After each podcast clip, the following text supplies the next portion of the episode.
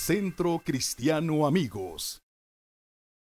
Vamos a, meditar en la palabra de Dios. Yo quiero darle una, un poco de continuidad al tema que nos habló el pastor Josué eh, el domingo hace 15 días. ¿Cuántos fueron? A mí me siguen retumbando las palabras de esa, de esa palabra, de esa predicación con el pastor Josué, Josué Ramírez. Ah, en verdad que hizo una presentación impresionante de Obededom eh, yo lo pude ver desde otra perspectiva, a pesar de que he leído, a pesar de que he estudiado, a pesar de que ya conocía la historia de, este personaje de la palabra de Dios. Pero como lo presentó el pastor Josué, fue tan dinámico que me dieron ganas de estudiarlo, ¿verdad? Y bueno, pues así como pasamos meses estudiando la vida de José, creo que, creo que pasaremos más tiempo estudiando la vida de Obed Edom. Pero básicamente, básicamente lo que quiero, lo que quiero hacer en, estos, eh, en estas oportunidades que tendré delante de ti para predicar la palabra, eh, vamos a estar tocando y tomando el tema de la presencia de Dios, la presencia de Dios en, nuestra, en nuestras vidas. ¿Cuántos eh, eh, son conscientes de que sin la presencia de Dios en nuestras vidas no podemos hacer absolutamente nada. ¿Cuántos son conscientes de ello?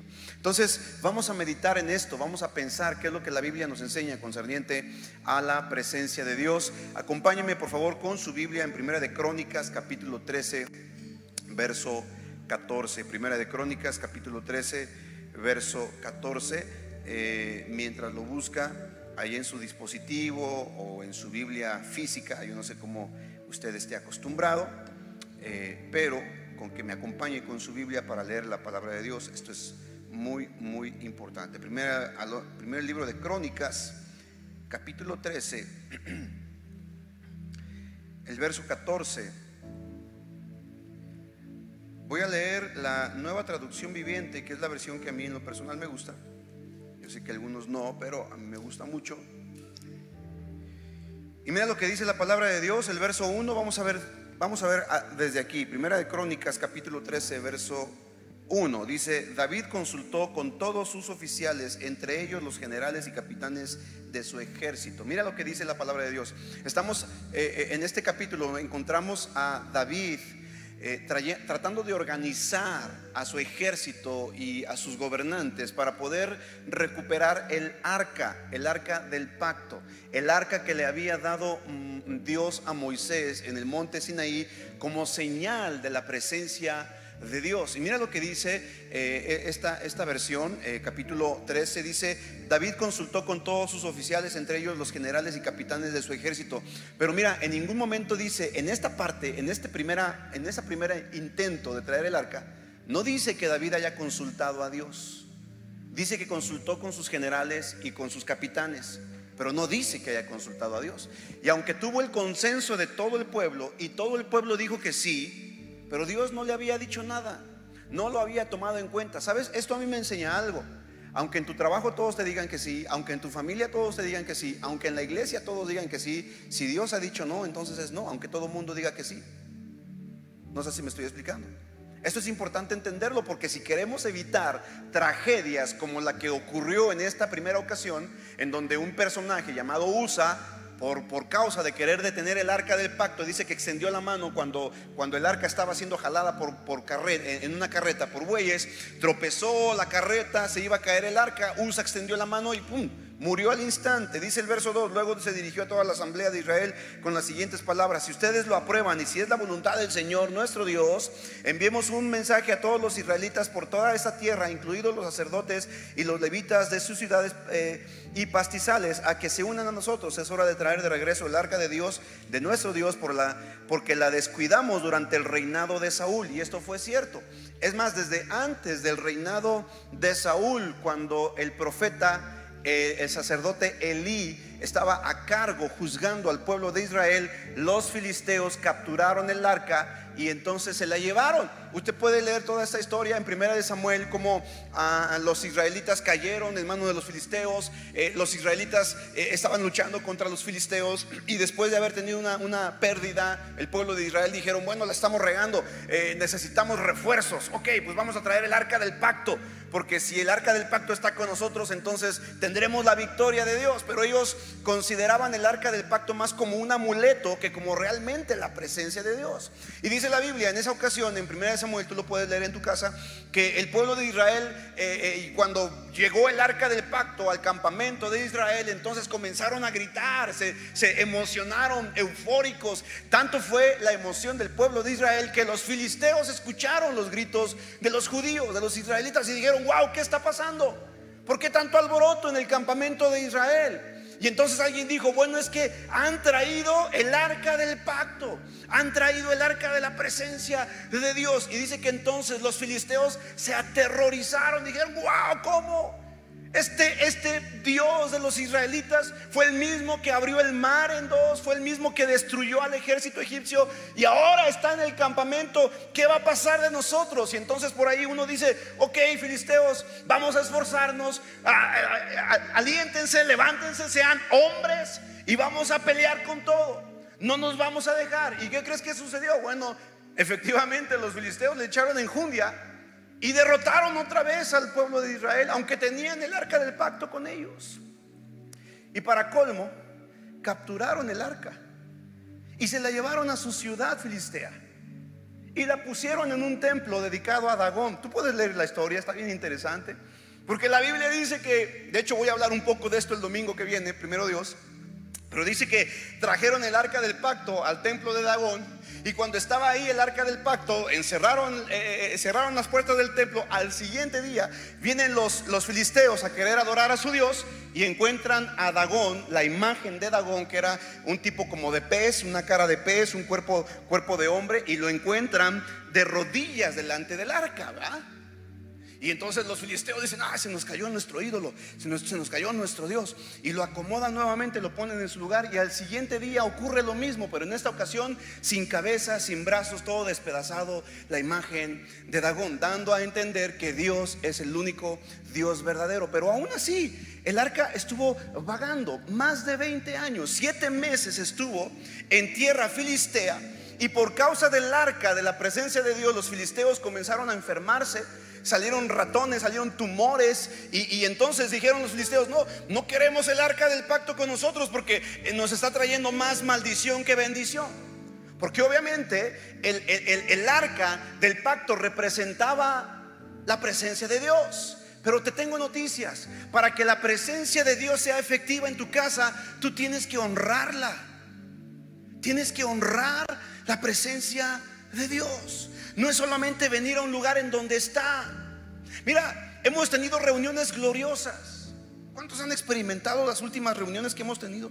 Son gloriosas, la presencia de Dios ha estado en medio nuestro. Pero mucha gente entra y así como entra se va. Y muchos dicen, pues están también locos estos tipos, yo no sé qué les pasa. Ahí los veo llorando, levantando las manos y hasta terminando bien tarde y, se van tarde de aquí. ¿Qué pasa? Bueno, no entienden porque no están honrando la presencia de Dios. La presencia de Dios no solamente tienes que anhelarla, tienes que honrarla. Los filisteos por siete meses tuvieron el arca y lejos de que fuera una bendición les iba peor porque no estaban honrando la presencia de Dios. ¿Vamos bien hasta aquí? Después dice la historia, voy a, voy a predicar de esto el domingo porque encuentro unos principios bien interesantes de un par de vaquitas. De hecho, el próximo domingo voy a hablar de vacas. Así que vente, va a estar bien padre. Pero eh, eh, después de siete meses mandan, mandan el arca del pacto de regreso y está por 20 años en casa de un tipo llamado Abinadab.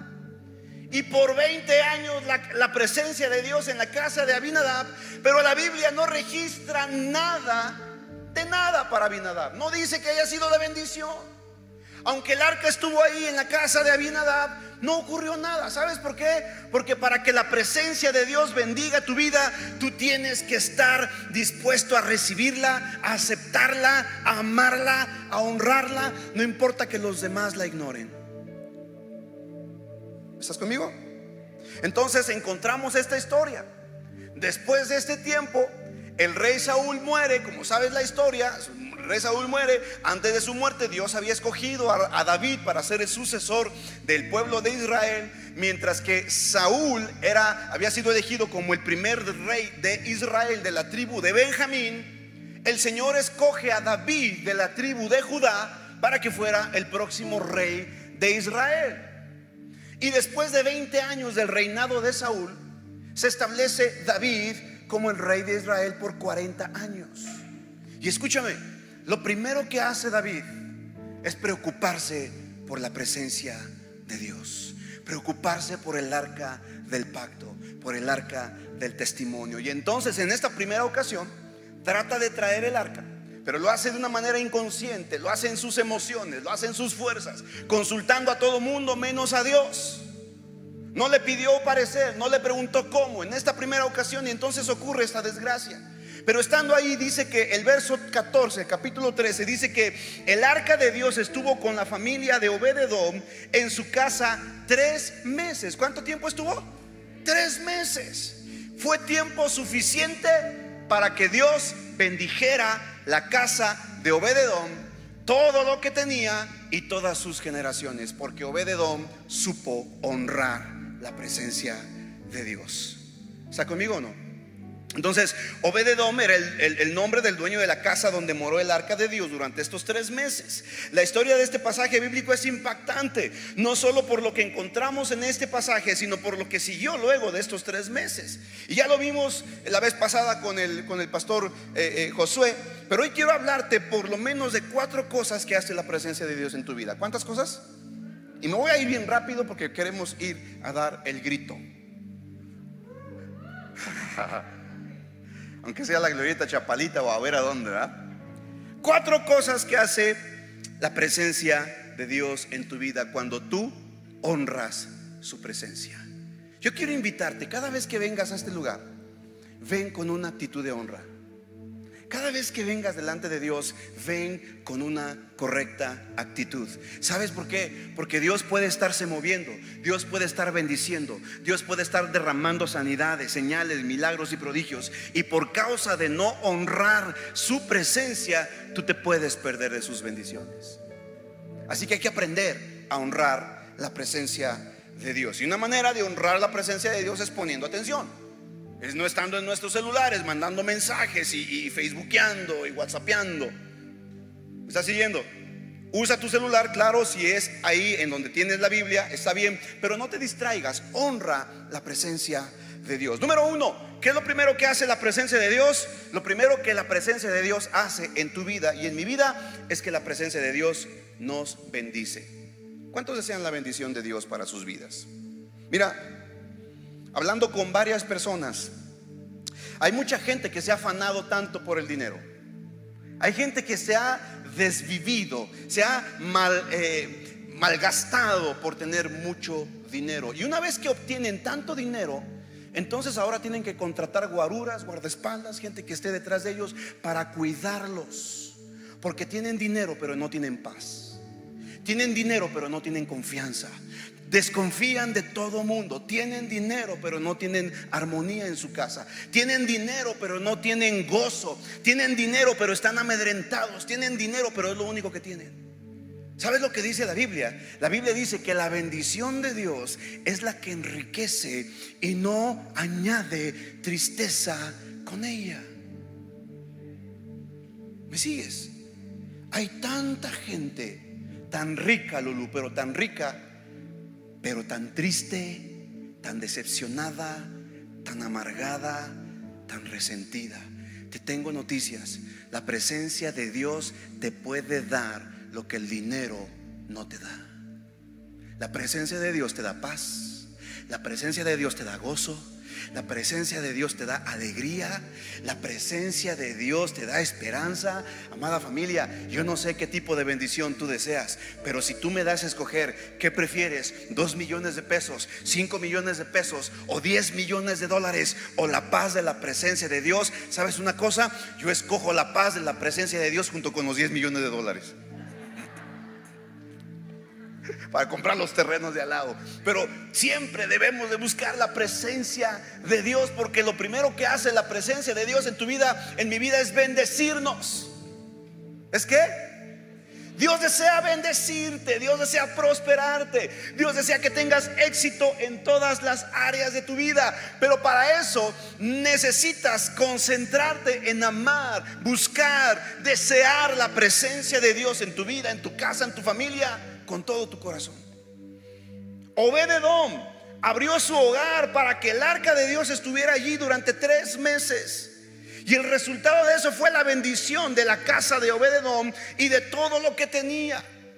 Estudiando un poco la Biblia, analizando un poco los textos originales de la escritura, encuentro, hay mucha confusión entre, entre el origen de Obededom. Muchos piensan que son dos personajes, otros creen que es un solo personaje, algunos creen que era de la familia de Coré, es decir, era un levita, por eso es que fue puesto como uno de los cantores, porteros, y se ve en todas las áreas de servicio él y su familia.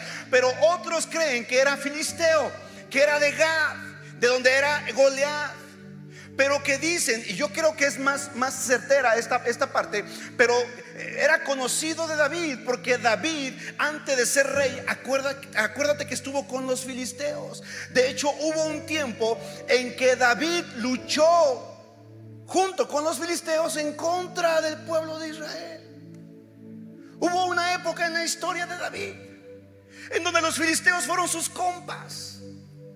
Y seguramente, según algunos teólogos dicen, seguramente ya Obededom conocía a David, conocía el carácter de David, conocía la pasión de David, conocía el testimonio de David, conocía lo que David había, eh, había hecho, conocía cómo eh, David había vencido al gigante por ser de la misma ciudad de Goliat. Entonces seguramente Obededom dijo, wow, este cuate me conviene como amigo.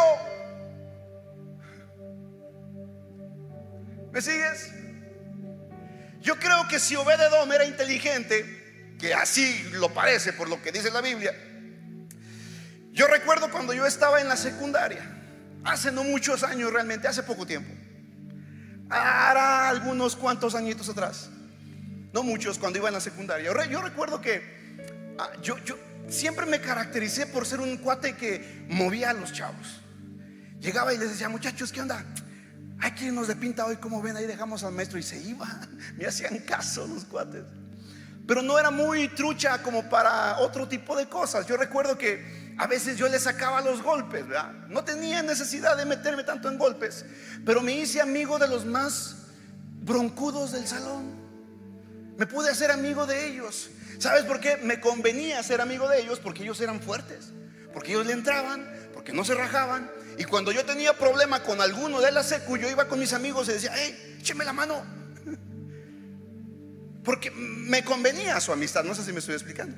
Yo creo que Obededón vio cuando David venció al gigante.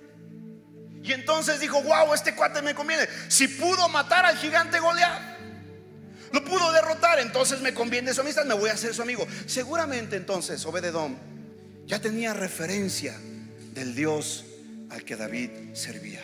Pero en esta ocasión, conociendo David que Obed-edom vivía cerca, deciden dejar la casa, eh, el arca en la casa de Obed-edom. Y para Obed-edom fue una bendición, porque a partir de este momento la vida de Obed-edom cambió radicalmente.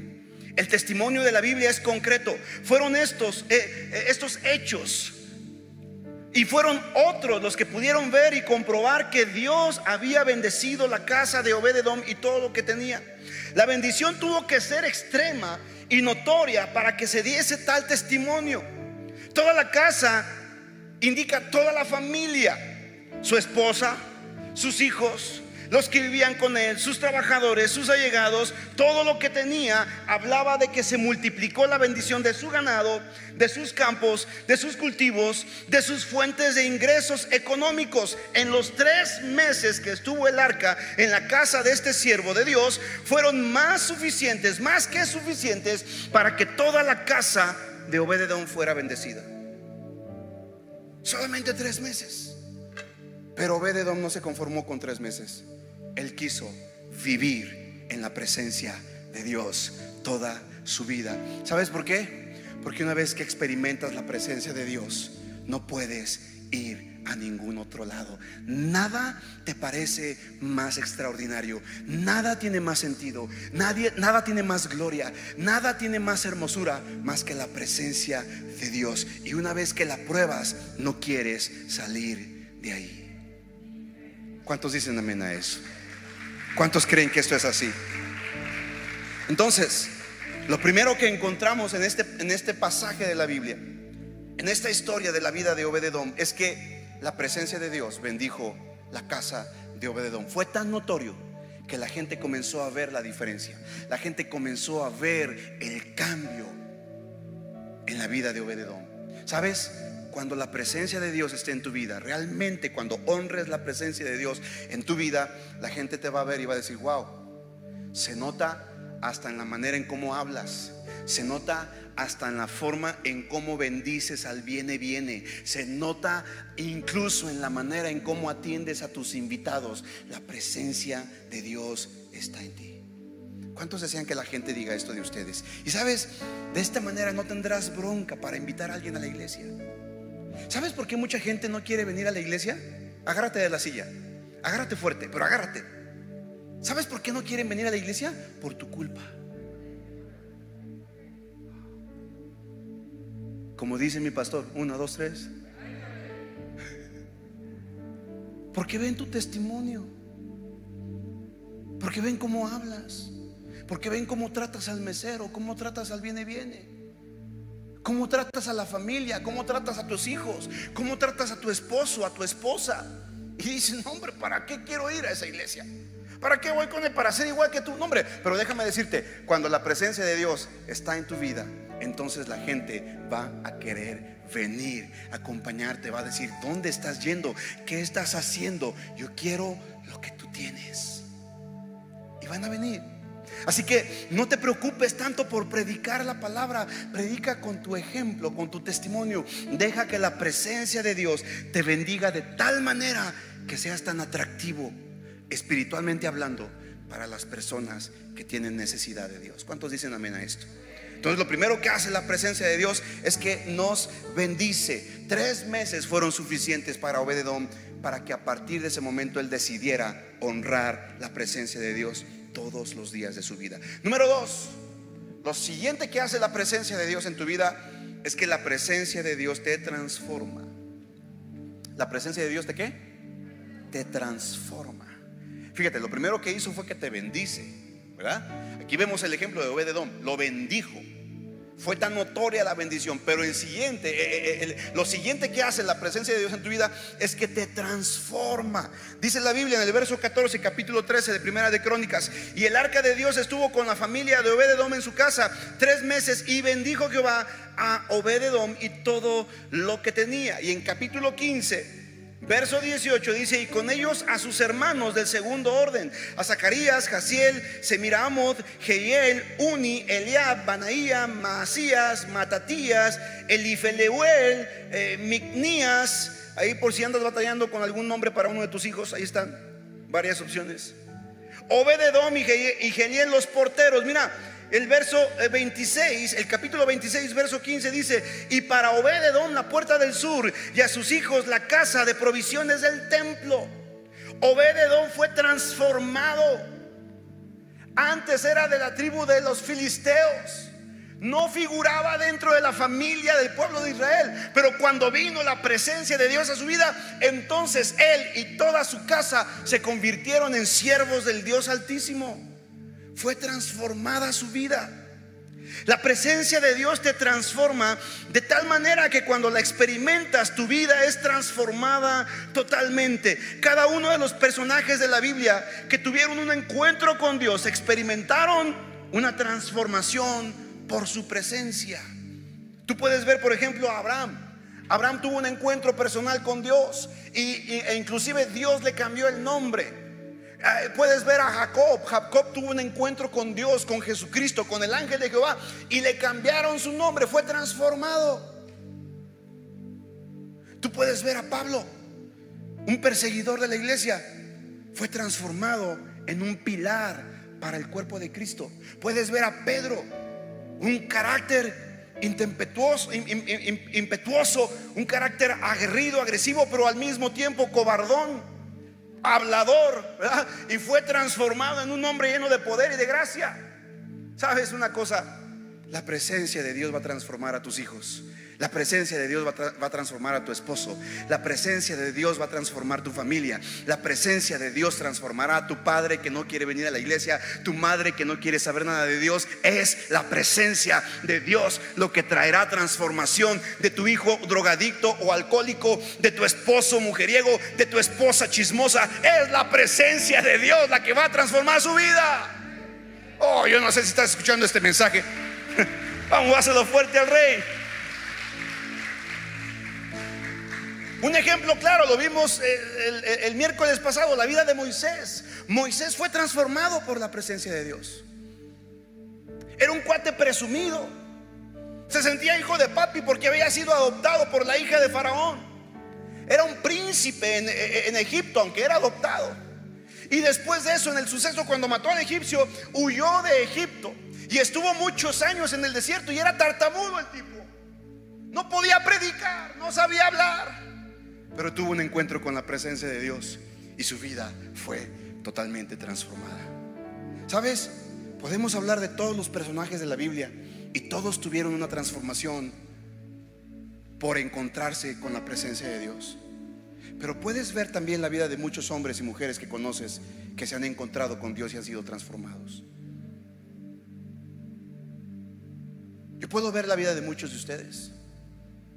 Puedo ver la vida de Martín Salinas, por ejemplo, uno de nuestros líderes. Fue transformado. Y sigue siendo transformado, porque todos estamos, en el proceso. ¿Cuántos dicen amén? No digan, ay, ¿a poco ya terminó? No, el Señor sigue, el Señor continúa. Puedo ver la vida y el testimonio de Claudia Almazán. Fue transformada por el poder de Dios. ¿Cuántos más han sido transformados por conectarse con la presencia de Dios? Levante su mano. Si tú quieres una transformación genuina, necesitas tener un encuentro con su presencia. Obededón pasó de estar fuera de la presencia, fuera de la lista de los invitados para servir a Dios, y él y toda su familia fueron transformados para incluirse en el servicio a Dios. Su familia fue involucrada en el servicio a Dios. La presencia de Dios impactó tanto su vida y se convirtió en custodio de las puertas del templo. Así la presencia de Dios nos cambia la vida. Cuando la experimentas no puedes seguir siendo el mismo. Si eres impactado por su presencia, no, solo, no solamente eres bendecido, sino que serás transformado. Ahora, yo quiero invitarte, quiero invitarte a que cuando vengas a la iglesia o cuando estés en tu casa y que vienen juntos a la iglesia y tu esposo, tu esposa, tu hijo, tu hija, alguien comete un error, no digas, uy, eso que vas a la iglesia. No, no digas eso. No lo juzgues. No lo critiques. ¿Sabes por qué? Porque estamos siendo transformados. Porque estamos en un proceso de transformación continuo. No somos perfectos. Sin embargo, la presencia de Dios nos va perfeccionando hasta el día en que Cristo venga por su iglesia o que seamos llamados a su presencia. ¿Me sigues? Cuando veas a tu hermano que viene a la iglesia y que de pronto en la calle, a lo mejor te lo cruzaste en el carro y te echó la aburridora, ¿verdad? Y te bendijo con el claxon, ¿verdad? ¡Ay, Dios te bendiga. Y tú dices, ay, gole, ¿y eso qué es el ujier que me recibe en la puerta? Uy, eso es que, y eso es el que da el discipulado en la iglesia. Uy, eso y es el que toca el piano. Espérame, espérame. Hey, tranquilo, tranquila. Vamos de gloria en gloria, de triunfo en triunfo, de victoria en victoria. Tú tienes que saber algo. Y tengo que ser bien honesto contigo. ¿Tú crees que tu pastor es perfecto? Pregúntale a quien vive conmigo si soy perfecto. Y si es sincera, te vas a decepcionar. Porque no soy perfecto. Mi esposa sabe mejor que nadie que no soy perfecto. Quien ha estado conmigo colaborando de mucho tiempo, Lulú, sabe que no soy perfecto. ¿Cuántas veces le ha regado Lulú? ¿Cierto o no? No digas nada, Lulú. Ey, no des testimonio. Claudia sabe que no soy perfecto. Claudia, ¿me has visto enojado? ¿Me has visto cuando te regaño? ¿Qué, qué- qué te dan ganas de hacer? Salir huyendo, ¿cierto o no? Martita, ¿me has visto enojado? Martín, tú me has visto enojado. Me has visto en mi peor momento. ¿Te acuerdas en aquella ocasión en la marcha para Jesús? Ya te pedí perdón mil veces, pero una vez más te pido perdón. Perdóname porque ese día me bajé de la cruz. Pero hey, cuando venimos a su presencia, venimos delante del Señor. Hay mucha gente que dice, no, yo no voy a estar en el templo, yo no voy a ir al templo porque no soy perfecto. Espérame, no necesitas ser perfecto para acercarte a Dios. Necesitas acercarte a Dios tal y como estás y Él te perfecciona. Él te va perfeccionando día a día, poco a poco, paso a paso, pero necesitas anhelar su presencia todos los días de tu vida. ¿Cuántos dicen amén a esto? La presencia de Dios impactó tanto la vida de Obededón que se convirtió en un servidor en el templo, en un custodio de una de las puertas más importantes. Número tres, estoy procurando, eh, por consejo de algunos de ustedes, estoy procurando irme más siempre al grano porque me dicen, pastor, a veces echas mucho rollo. Entonces quiero irme más al grano. Número tres, la presencia de Dios lo que hace en tu vida es que la presencia de Dios alcanza a tus generaciones. Mm. Yo no sé si tú te has puesto a meditar en esto. Pero yo creo que si hay algo que tú y yo podemos dejar en esta vida, en esta tierra, es un legado. Y no puedes dejar un legado si no impactas la vida de tus hijos. Me impresiona la Biblia. Y, mi, hijo, mi hijo y yo a veces hacemos broma de este personaje. Hay un personaje en la Biblia llamado Ezequías, en donde el profeta Isaías viene y le dice, ah, el Señor ha venido por tu alma, Él te va a arrancar, te va a, destruir, porque ha sido infiel a Dios. Viene y le da una profecía y luego regresa y le dice, eh, eh, eh, Ezequiel se arrepiente, pide perdón. Ya el profeta se iba yendo y le dice, Espíritu Santo, regrésate porque Ezequías se arrepintió, oró. Y entonces el profeta le dice, ¿sabes qué? Por causa de tu oración, el Señor te va a extender un tiempo de vida más. Sin embargo, tus hechos no van a quedar sin consecuencia. Todo lo que hiciste lo van a pagar tus hijos. ¿Y sabes lo que hace Ezequías? Agarra un trapo y dice, Uf, qué bueno. al menos no me va a tocar verlo a mí. Al menos no voy a ser yo. Con que mis hijos paguen, pues yo ya la libré. Y sabes, muchas veces tú y yo pensamos que nuestra vida solamente se trata de nosotros. Pero te tengo noticias. Lo que Dios preparó para ti es tan grande que tú solo no lo puedes terminar. Por eso es que Dios quiere levantar de ti generaciones, para que después de ti el trabajo y la misión que Dios te delegó continúe con tus hijos y con los hijos de tus hijos y con los hijos de los hijos de los hijos de tus hijos. Esa es la razón por la cual tú y yo necesitamos anhelar la presencia de Dios, buscar la presencia de Dios, servir la presencia de Dios, porque esto no solamente te afectará a ti en el presente, sino que afectará a tu descendencia en el futuro. ¿Cuántos quieren dejar un buen legado a sus hijos? Levanten su mano. Ok, empieza desde hoy a amar la presencia de Dios. La Biblia enseña en 1 Crónicas capítulo 16 verso 15 y en Deuteronomio capítulo 7 verso 9, léelos en tu casa, no tengo tiempo de explicarlos todos, pero en Deuteronomio 7 9 dice que el Señor visita la maldad de los padres hasta la tercera y cuarta generación de los que le aborrecen. Pero luego dice, pero su misericordia alcanza hasta mil generaciones. Hasta mil generaciones. ¿Sabes una cosa?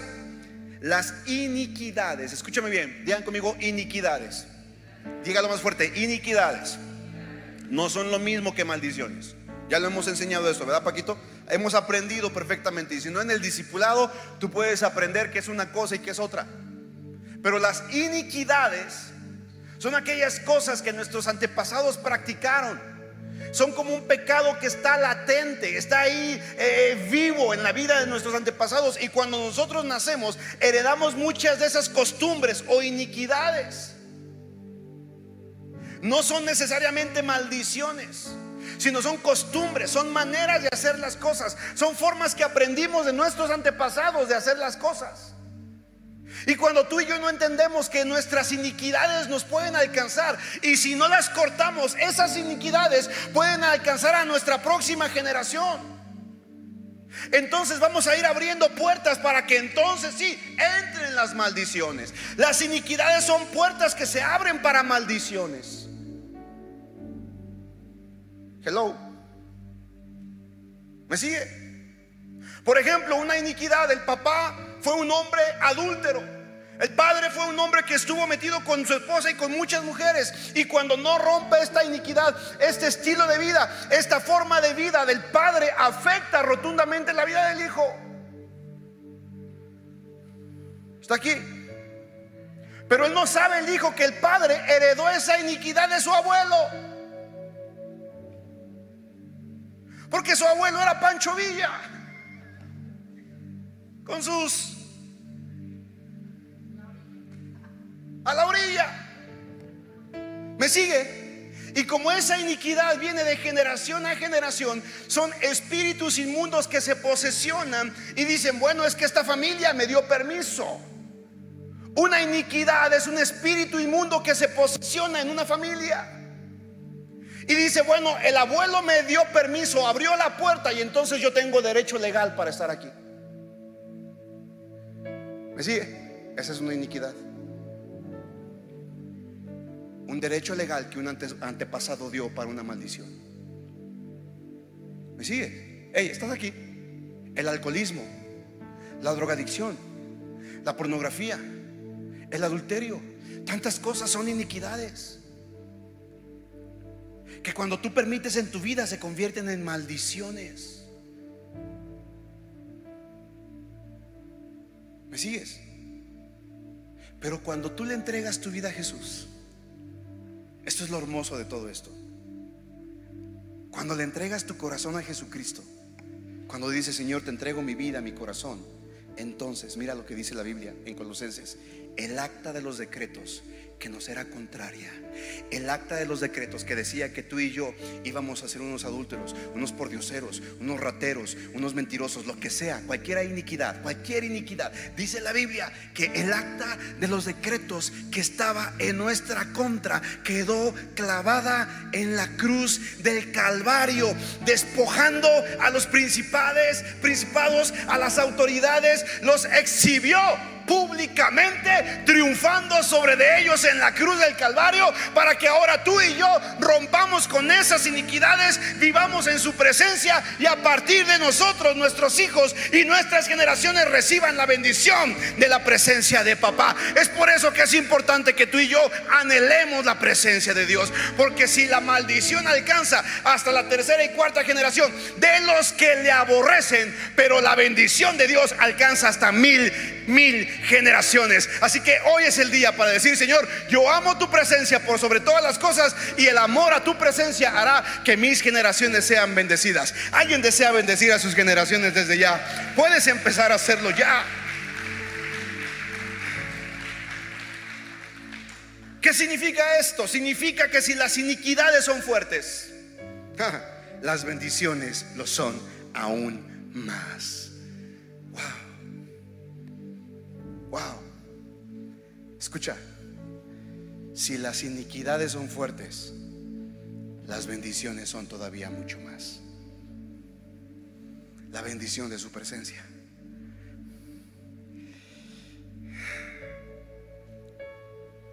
Cuando tú vives en la presencia de Dios, no solo tú experimentarás el resultado de esa bendición, sino que además le estarás abriendo la puerta, le estarás dando paso en tu vida, te conviertes en un portal de bendición para tus siguientes generaciones. ¿Cuántos desean ser este portal de bendición para su siguiente generación? Ama la presencia de Dios, sirve la presencia de Dios. La bendición de Dios fue tan grande para Obededón que alcanzó a los padres de Obededón, a los hijos de Obededón, a los nietos de Obededón la escritura da cuenta de que fueron 62 hombres descendientes de Obededón, robustos, valerosos, esforzados y fuertes. Y como dice Jerry Marker, ¿verdad? No, no te esfuerces tanto en imaginártelo, mira bien. Me dio mucha risa de lo que dijo Jerry. Pero hombres valientes, valerosos, esforzados, fueron impactados por la presencia de Dios en la vida de Obededón.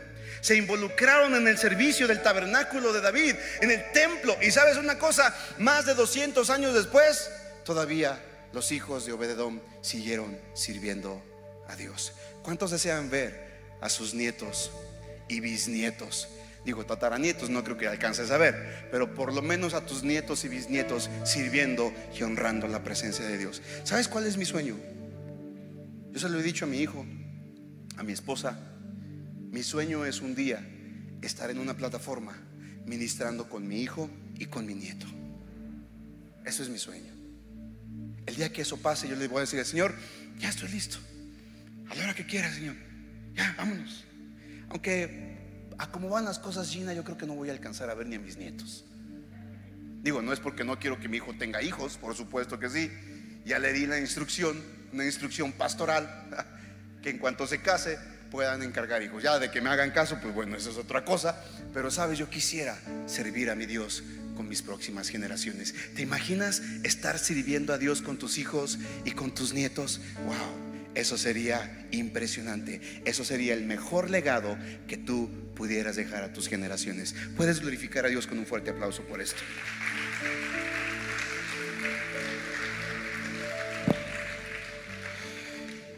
Y número cuatro, ya para terminar. Dos minutos, wow. Tiempo récord, Alexis. Gracias. Número cuatro, la presencia de Dios te da identidad. ¿Qué te da la presencia de Dios?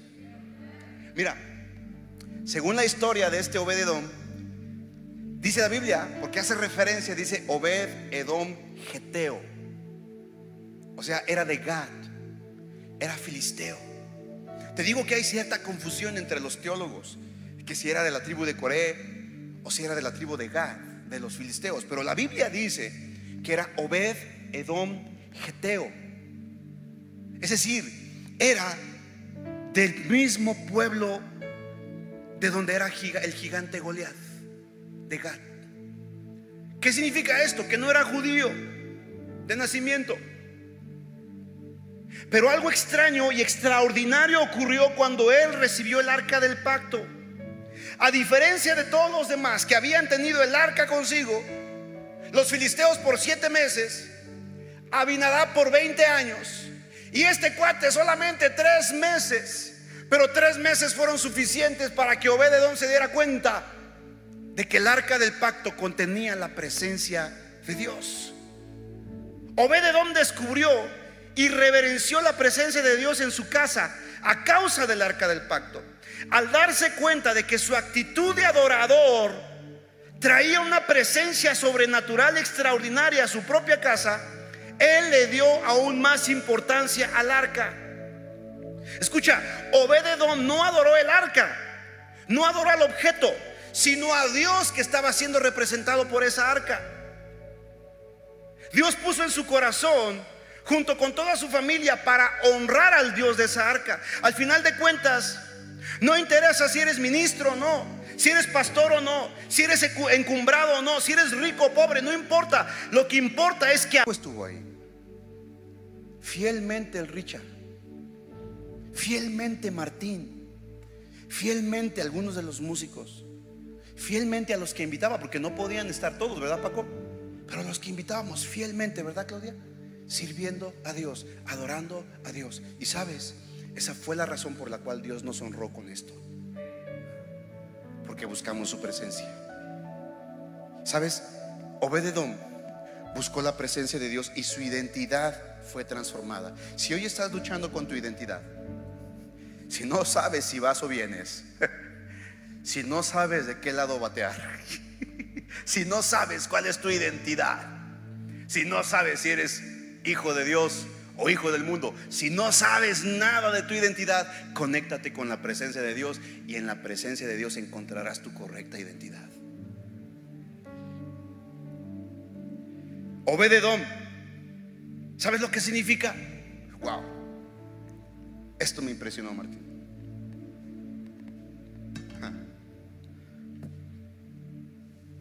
Ponte en pie, ya terminé.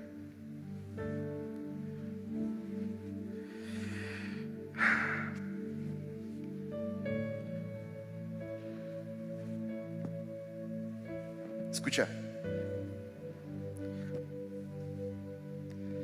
A lo mejor el mundo te había dicho que tu identidad era un fracasado. A lo mejor el mundo te había dicho que tu identidad era un derrotado. A lo mejor el mundo te había dicho que tu identidad era ser un bueno para nada. A lo mejor el mundo te había dicho que tu identidad era ser un pordiosero toda tu vida. Pero cuando te conectas con la presencia de Dios, tu identidad cambia. Obededom significa siervo de Edom. Siervo de Edom. Y Edom significa rojo. Edom no era ni más ni menos que sino Esaú. Esaú, el hermano de Jacob. ¿Te acuerdas de la historia de Jacob y Esaú? De donde el Señor escogió a Jacob para que de Jacob vinieran las doce tribus de Israel y no escogió a Esaú. Esaú se convirtió en un pueblo poderoso a la postre, pero siempre enemigo de Israel. Pero cuando Obededón se conectó con la presencia de Dios, entonces dejó de ser siervo de Esaú y se convirtió en siervo de Dios. Yo te pregunto, ¿de quién eres siervo?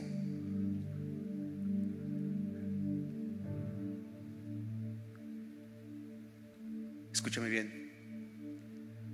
Porque a quien sirves es quien te define. Anótenlo, anótenlo, facebookenlo.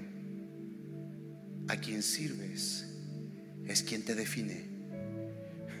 Obededón, siervo de Edom, se conectó con la presencia de Dios, fue cambiada su identidad y dejó de ser siervo de los hombres para convertirse en siervo de Dios.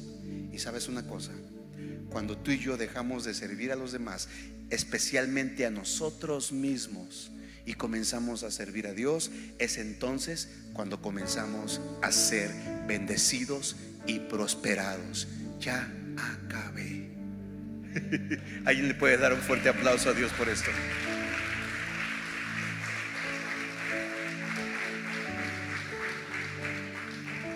Obededom era geteo, era enemigo del pueblo de Israel, era parte del pueblo de los filisteos. Y cuando tuvo un encuentro con Dios, terminó siendo cantor y custodio de una de las puertas más importantes del templo de Dios. Cuando buscamos la presencia de Dios, escucha, Él nos cambia nuestra identidad. Dejamos de ser siervos de nosotros mismos, siervos de los hombres, para convertirnos en siervo de Dios. Y obviamente, obviamente, no podemos decir que servimos a Dios si no estamos dispuestos a servir a nuestro semejante. Pero nuestra perspectiva cambia. ¿Sabes por qué? Porque cuando nos convertimos en siervos de Dios, entonces todo lo que hacemos es para glorificar el nombre de Dios.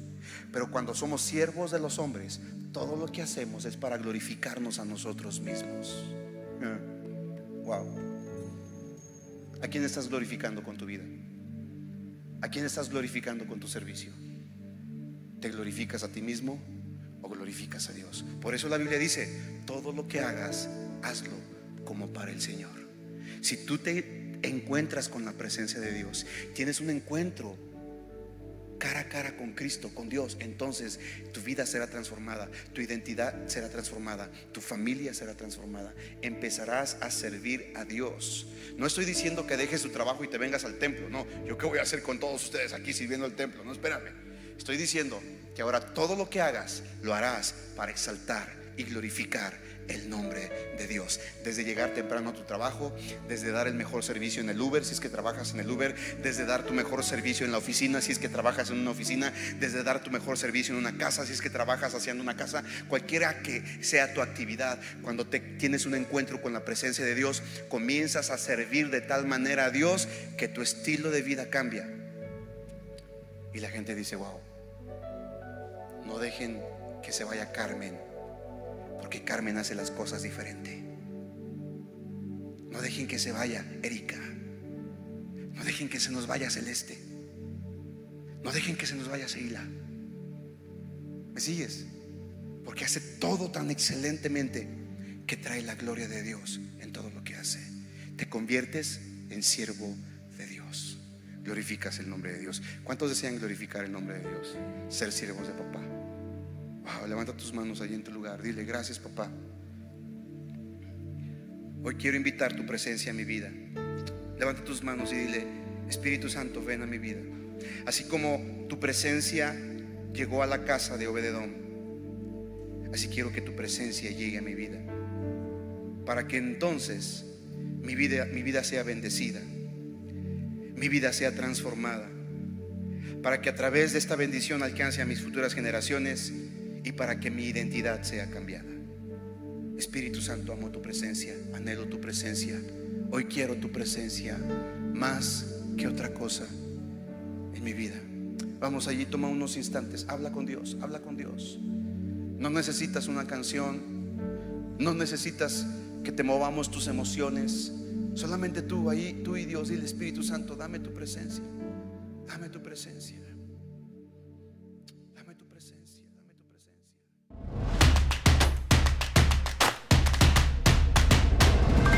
Centro Cristiano Amigos.